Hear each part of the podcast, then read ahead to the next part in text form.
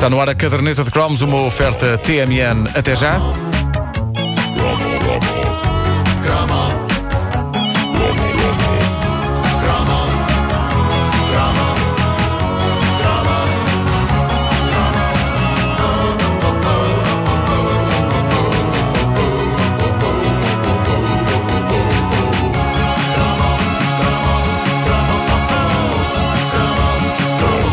Pode um homem chorar com um filme?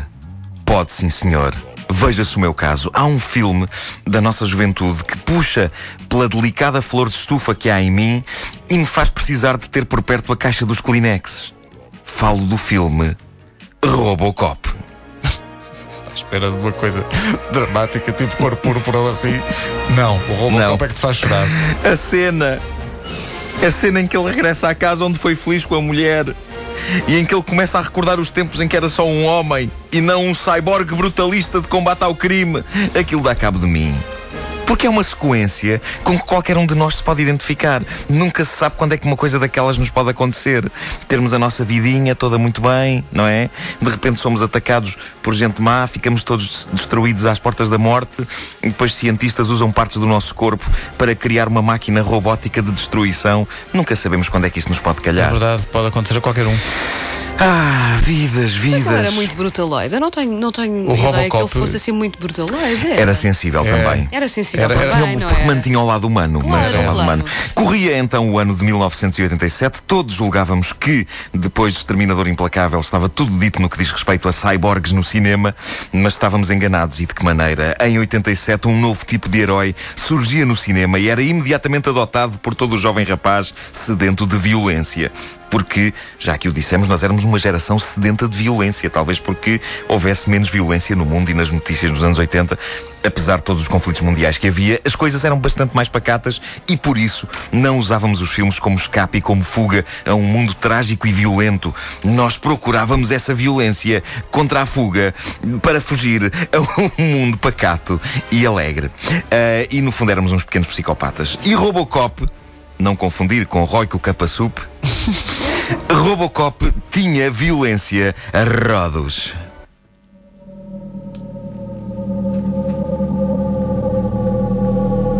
We get the best of both worlds. The fastest reflexes modern technology has to offer, onboard computer assisted memory, and a lifetime of on the street law enforcement programming. It is my great pleasure to present to you Robocop. Parte homem, parte máquina, todo polícia. Enfim, é um dos melhores slogans de sempre de um filme que eh, ornamentava um cartaz incrível que parecia implorar que fôssemos ver o filme. O cartaz do filme, reproduzido em grande na fachada de vários cinemas, no tempo em que os cinemas portugueses tinham fachadas com cartazes gigantes pintados à É, mão. O Robocop era incrível. No, no Condes, isso estava no Condes. É pá, era imponente, gigantesco, ali no, no Condes. eh, e, e esse- e o cartaz era uma parte da experiência de ir ao cinema que se perdeu e que tinha até mais graça do que os filmes em 3D.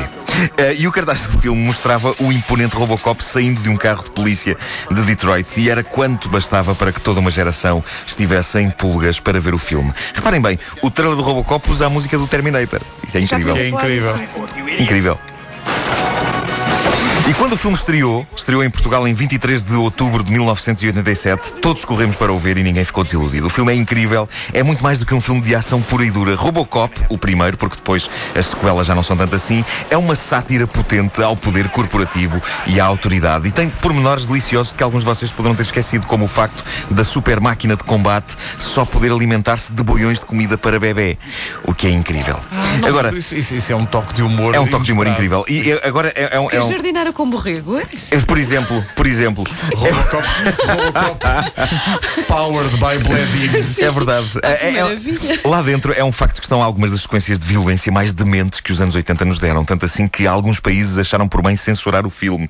Veja-se o caso da Alemanha. Na Alemanha, Robocop, cuja duração normal é 102 minutos, estreou com apenas 78 minutos de duração. O que é que eles cortaram? Pá, não sei, mas muita coisa. Ah, Mas assim muita, tanto muita para coisa. cortar? Eu lembro que havia uma cena que me marcou para sempre, que era um dos vilões caía dentro de uma tina de ácido e depois andava ali a passear-se, a desfazer-se, a dizer Help me! E vinha um carro e pumba, batia nele e ele ficava feito em líquido. Bom, ah, Coisas que acontecem. Coisas que, que dispõem bem, não é? Coisas que dispõem bem. Robocop. no, no que toca à contagem de cadáveres, digamos que há filmes de ação dos anos 80 onde morre mais gente. Robocop fica-se por 30 mortos. Embora lá está, alguns desses eh, tenham finais eh, bastante eh, refinados. Uma curiosidade: o Schwarzenegger chegou a estar pensado pelos produtores para fazer o papel. A Chegou-se chegou-se foi à conclusão que o homem era uma bestinha demasiado grande ao nível de músculos para conseguir enfiar na armadura. Era uma Ou questão. isso, ou isso só tinha uma, uma Era uma questão de alojamento. Ou isso só tinha uma reunião com a mulher Dias. Nesse dia. Se calhar. Pumba! De... Ele desta hora está com as orelhas a arder. Uh, devo dizer-vos que o Robocop está prestes a regressar com uma nova versão que Não eu anseio crer. ver.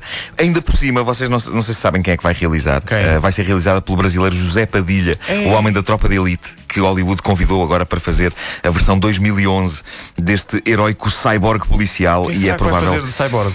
Que, olha, não sei. É, eu, já, eu já apresentei os papéis. Por acaso deles eh, estarem interessados. Ah, em 87, Robocop foi uma mania, deu origem a um jogo para os ZX Spectrum que era impossível de jogar, era muito difícil, mas eh, podíamos fazer daquelas coisas maravilhosas que só se podiam fazer nos jogos, ou seja, alguém disparar um tiro, nós vermos a bala aproximar-se de nós e termos tempo de nos agachar para a bala passar por cima da cabeça. Eu adorava fazer isso na vida real, mas também ninguém me dá tiros. Felizmente. Até um dia. Bom, mas lembro-me que eh, era um jogo difícil como o raio e ainda por cima capaz de nos fazer sofrer com o peso da culpa, graças a um nível que consistia em matar um criminoso que estava a usar uma senhora como escudo humano. Aliás, é uma reprodução de uma sequência famosa do filme. Quantas senhoras inocentes não matei eu à conta desse nível? Quantas vezes não fui para a cama a pensar no que seria da família dessa senhora? Tudo graças à minha falta de pontaria. E chorava mais. Robocop fez-me chorar muito. Roy com capa sup também, mas quando estava muito quente. Exato, é uma coisa que ainda deixa a pessoa. Entretanto, a Wanda, eh, durante este cromo, juntou-se no Facebook ao grupo. Eh, Eu senti, viste? eu senti-me estranha quando o Robocop tirou o seu capacete. Capacete e comeu comida de bebê. Opa, é que eu não, eu não- Existe um me- grupo- existe um grupo chamado assim? Existe um grupo. Eu não me lembrava desse, desse problema. É mas maravilhoso. Isso é fantástico. É um problema maravilhoso. Opa, Era, era a única contrapartida.